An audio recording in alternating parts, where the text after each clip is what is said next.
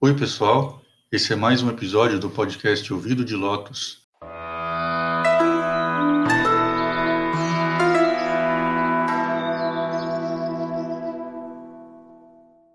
E esse é o nosso encontro semanal para conversar sobre budismo e espiritualidade. Se essa é a sua primeira vez por aqui, o meu nome é Marcelo, eu sou um monge budista e o meu nome de monge é Shakya Pundarika Karna. E Pundarika Karna significa ouvido de lótus, e é daí que vem o nome do nosso podcast.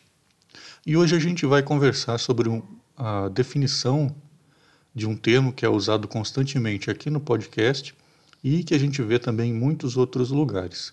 A gente vai entender a que, que, a que esse termo se aplica, que significado ou significados, né, talvez, ele tem, e vamos ver até alguns usos errados que fazem do termo. Então, continue comigo até o final e a gente vai sair daqui hoje talvez sabendo um pouco mais do que a gente sabia antes.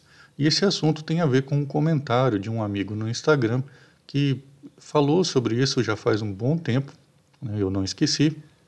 Então, se você me encontrou aqui pelo podcast primeiro, não deixe de me seguir lá pelo Instagram também, no perfil Ouvido de Lotus. É bem facinho de achar. Lá no Instagram eu continuo é, esse assunto do episódio do podcast. Lá tem sempre alguma coisinha a mais para a gente falar. Então ele funciona como é, o nosso canal de comunicação. Além disso, a gente tem uma live no meio da semana, geralmente quarta ou quinta-feira, dependendo da minha situação aqui.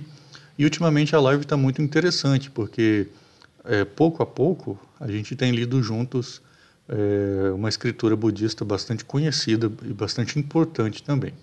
Então, ficando ligado lá no Instagram, você não perde nenhuma dessas novidades. Mas vamos começar essa nossa conversa. O que, que é Dharma? Que sentido essa palavra tem no budismo? Se ela, se ela tem outros significados? Se ela é usada da maneira correta? Nós vamos ver também outras palavras onde esse termo aparece, é associado ou ligado. Vai ser um papo bem interessante, já que ninguém é, explica muito bem essa ideia e eu imagino que pode não demorar muito e algumas explicações é, coincidentemente parecidas com esse episódio podem começar a aparecer por aí, né? Mas a palavra Dharma, na verdade, ela tem uma porção de sentidos e ela é usada em situações bem diferentes umas das outras. Então, só com essa informação a gente já consegue imaginar que não é um assunto assim tão preto e branco. E para a gente entender, vamos começar do começo. Dharma é uma palavra em sânscrito e a origem dela é reconstituída através de evidências linguísticas, recuando bastante e etimologicamente relacionada com a raiz dhra ou dhermos, que teria o sentido de suster, de manter, de ser um apoio, um suporte seguro. E a gente consegue encontrar essa raiz, né, que deu origem a ramos muito interessantes em outras línguas também.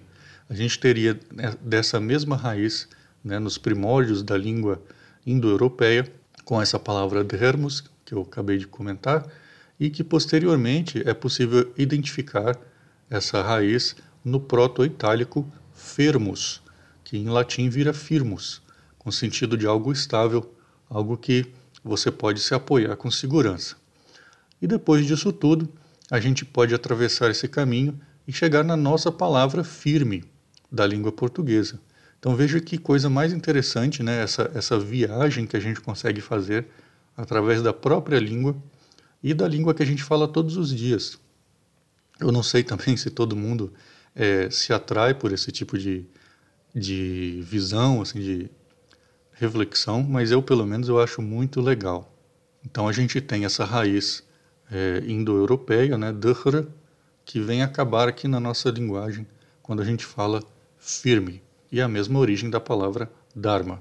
Só que, assim, por mais que eu goste, né, por mais que eu me interesse, e que seja interessante mesmo essa, essa ideia da, é, de, de, analisar a raiz né, da língua, e ela, e ela realmente ela parece uma porção de outras línguas, no grego antigo, no persa, nas origens das, das línguas eslavas, nas línguas germânicas, tudo você vai encontrar essa raiz dhra.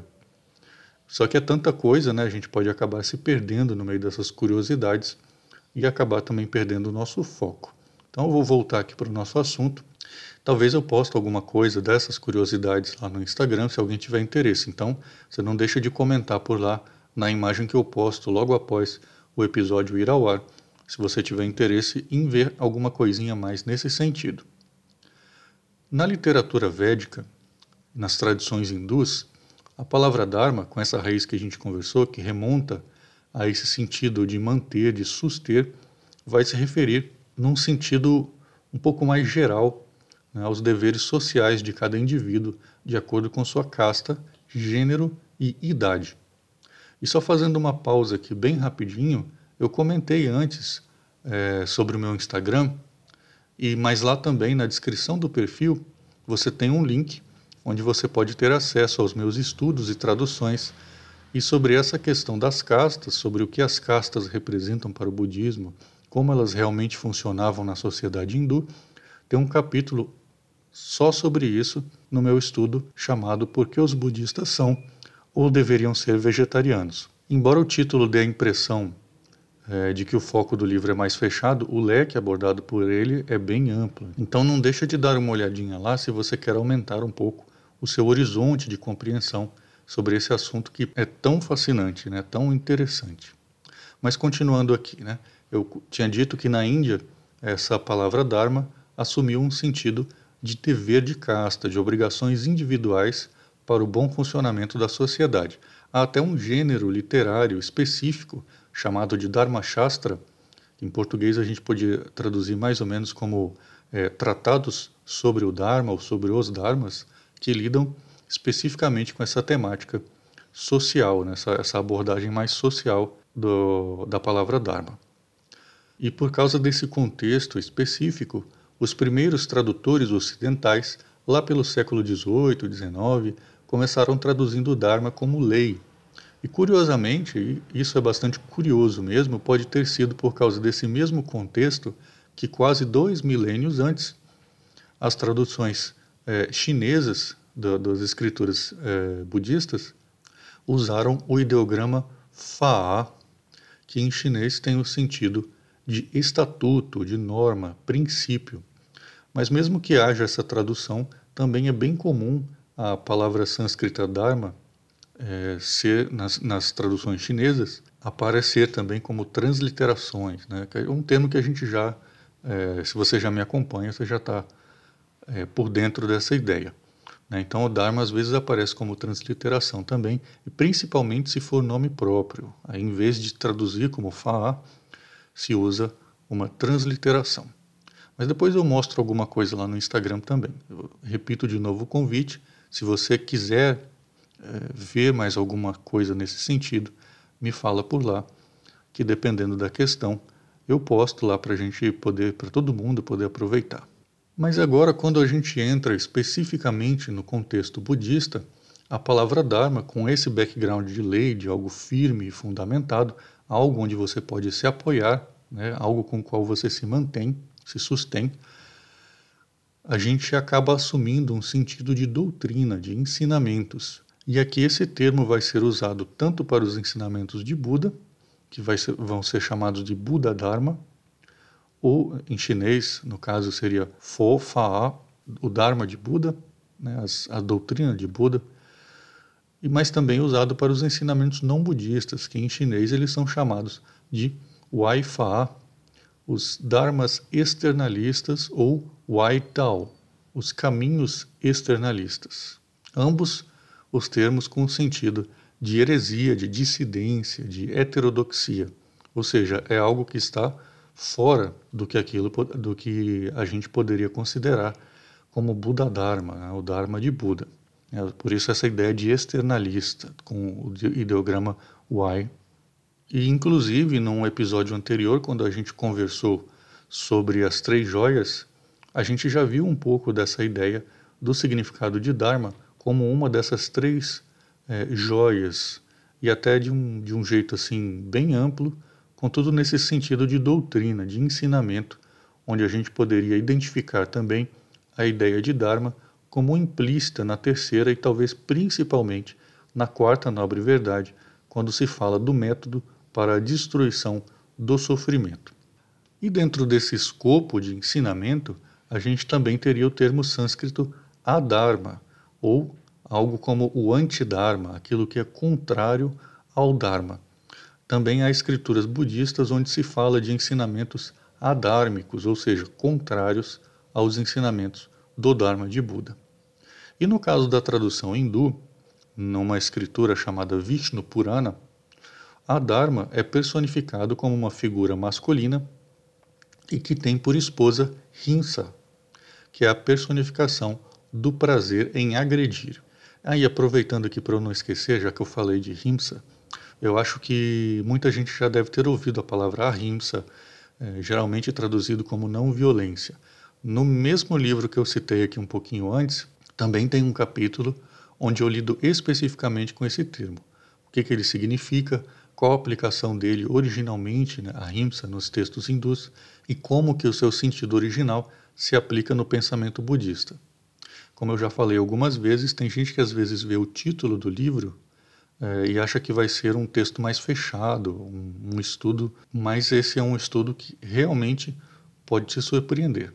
Não é porque foi eu que escrevi, não, tá?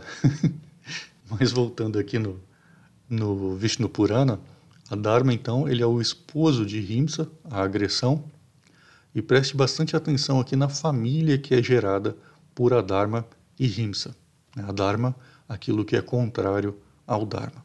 Então, a Dharma, esse, esse caminho contrário, essa concepção invertida, desposa a rimsa, a agressão, e deles dois nasce um filho chamado Andrita, que é a mentira, e uma filha chamada Nikriti, a imoralidade. Esses dois filhos, eles se casam e incestuosamente geram mais dois filhos homens, Bhaya, o terror ou o medo, e Naraka, que significa inferno. Então, tenta ir acompanhando que riqueza, que coisa mais interessante. Os dois filhos homens, o terror e o inferno, e eles têm também duas filhas gêmeas, Maya, que é a ilusão, e Vedana, que é a tortura. E esses dois filhos tomam também as suas duas irmãs como esposas. O filho do medo com a ilusão foi Mirtyu, a morte, e o filho do inferno com a tortura foi Dukkha, a insatisfação ou o sofrimento. E os filhos da morte foram a doença, a degeneração, a tristeza, o desejo e o ódio. Então veja quanta riqueza de significado. Eu acho que fica bem claro para a gente o sentido de Dharma como doutrina, como um ensinamento.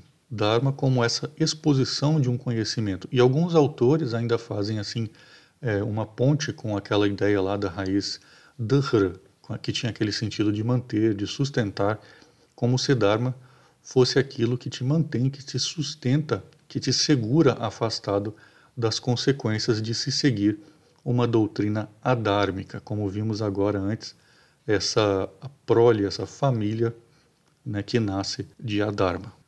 Então, se Dharma é o conhecimento, o ensinamento que conduz ao que é mais alto, ao que é virtuoso e sutil, a Dharma é tudo aquilo que rebaixa, que leva na direção da bestialidade, do imoral, do vulgar e grosseiro. Agora, um segundo sentido que a gente pode encontrar, e esse meio que especificamente no budismo, é um significado que para quem não tem talvez lá tanta intimidade com esse tema, pode até achar um pouco inusitado. É o de Dharma como fenômeno. Quando eu falo aqui de fenômeno, eu estou falando dos constituintes das manifestações. Dessa maneira, os fenômenos eles são aquilo que mantém ou que sustenta essa aparência de realidade em tudo aquilo que se manifesta. E daí é, viria o uso desse termo Dharma como fenômeno, né, que, que obriga a gente a traduzir como fenômeno. E terceiro, pelo menos por hoje, o último sentido que a gente vai observar é o de Dharma se aplicando a uma característica ou a qualidades sutis, como por exemplo quando a gente fala do verdadeiro corpo de um Buda como o Dharmakaya, o corpo do Dharma, que não é surgido e é inconcebível. Ou seja, daí a gente vai para um assunto bem mais profundo e bem mais complicado. Como sempre, o meu objetivo aqui é dar apenas uma visão geral, mas quem me acompanha já sabe que mesmo uma abordagem simples não precisa ser simplória, reduzida a frases de efeito e sentimentalismo sem objetividade. Então a gente vê que, acima de tudo, termos como esses, eles não são palavras soltas. Eles não podem ser tratados como se tivessem é, qualquer sentido, não podem ser usados de qualquer jeito. Eles não são gatilhos emocionais, mas pelo contrário, eles exigem um certo nível de conhecimento de quem usa, de quem vai falar desses termos. E é por causa de situações é, onde alguém supõe indevidamente o que significam essas palavras, que a gente tem, por exemplo, erros grotescos de interpretação isso quando dá para falar em erro, né? Porque algumas coisas às vezes são totais é, invenções. A pessoa não sabe o sentido e inventa qualquer coisa. Nesse tipo de caso, a gente pode falar, por exemplo, da Helena Blavatsky, que foi uma charlatã que viveu no século XIX, que falava é, sobre o misterioso conteúdo de um livro que ninguém no mundo viu, só ela. Esse livro escrito numa língua misteriosa que ninguém sabia, só ela, e guiada por um grupo de mestres misteriosos que ninguém via e ninguém ouvia, só ela. Ok, né? Enfim, em alguns trabalhos dela, voltando aqui para o nosso tema central, ela trata a palavra Dharma como se fosse um antônimo de karma, que é uma ideia completamente sem pé nem cabeça, que mostra assim, bem claramente que a pessoa não entende absolutamente nada sobre o assunto. E falando de erros, um erro bastante medonho envolve a própria grafia da palavra. Quando a gente fala, talvez a gente não precise ficar assim com nenhum grande preciosismo, com detalhes de pronúncia. Mas para escrever tem uma situação bastante preocupante, pelo menos para quem leva esse assunto a sério. Há muitos por aí que se consideram grandes especialistas, grandes mestres, bem diferentes de mim, que sou um Zé Ninguém, mas que escrevem em seus sites, seus livros, que estão proclamando os ensinamentos do Dharma, sem aquele H que você viu aí no título do episódio, Dharma. Como eu acabei de, de falar, não é uma questão de preciosismo ou de pronúncia com esse H, que é como se fosse um leve sopro depois da letra D. Né? Você falaria Dharma. Mas ok, esse não é o meu ponto. O problema para mim é que quando você escreve Dharma sem o H, essa palavra significa destruidor e não doutrina e não nenhum desses sentidos que a gente conversou hoje. Então eu me pergunto se essas pessoas fazem ideia que estão difundindo os ensinamentos do destruidor. Em alguns casos, para mim, isso infelizmente parece um tipo de mensagem sutil para que aqueles que têm olhos sejam capazes de ver. Assim, o termo Dharma ele aparece em muitos outros lugares e associado há muitas outras palavras. A gente teria o Dharma Dhatu, que é o reino do Dharma, a gente teria Sadharma, que é o Dharma sutil e maravilhoso, a Dharma Chakra, que é a roda do Dharma, o Dharmata, que é a realidade intrínseca do Dharma em si mesmo, o Dharma Raja, que é o rei do Dharma, que é o Buda, né? A gente tem inclusive a expressão Dharma Banaka, que é o pregador do Dharma, que inclusive esse termo daria um episódio muito interessante também, porque as escrituras budistas elas descrevem como é ou como deveria ser o verdadeiro pregador do Dharma. Não do Dharma, né? Do Dharma. E como todo assunto é interessante, a gente poderia ficar aqui horas e horas sem esgotar o assunto por completo, mas eu vou fazer aqui umas últimas considerações. E só para não passar batido, é, não esqueça que se você gostou desse episódio, se ele te acrescentou alguma coisa, se ele te enriqueceu intelectualmente, saiba que o que eu faço aqui também está dentro do contexto desse nosso episódio de hoje. O meu trabalho é o Dharma Dana, a doação do Dharma. É um ato de generosidade que as, as escrituras budistas descrevem como associado a outra expressão chamada de doação do destemor, que é quando um monge oferece aos outros a compreensão que leva na direção do conhecimento da verdade e, por consequência, do fim do medo que está ligado à ignorância. Então, se através dessa minha Dharma Dana, dessa minha doação do Dharma, você se beneficiou, caso possa, obviamente, peço que considere me ajudar a continuar com esse meu trabalho de levar um conteúdo de bom nível que não ofende a sua inteligência um conteúdo independente que não conta com a ajuda de nenhuma instituição rica e não tem o apoio de nenhuma franquia asiática. Então, se puder e quiser, você pode me ajudar com qualquer quantia pelo Pix na chave ouvidodelotos.gmail.com ou também conhecendo meus livros que estão lá no link que está na descrição do meu perfil no Instagram. Toda ajuda é ajuda e qualquer quantia faz muita diferença.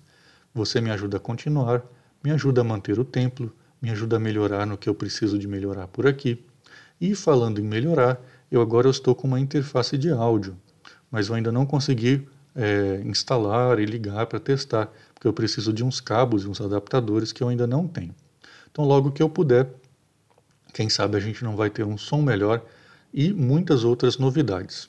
Assim, eu agradeço a você que me aguentou falando até agora e eu refaço o convite para você, caso ainda não me acompanhe lá no Instagram, que me encontre lá no perfil Ouvido de Lotus, porque a nossa conversa ela termina aqui no podcast, mas lá no Instagram ela continua durante a semana inteira. Então, um grande abraço para você e a gente se encontra aqui no próximo episódio. Tchau!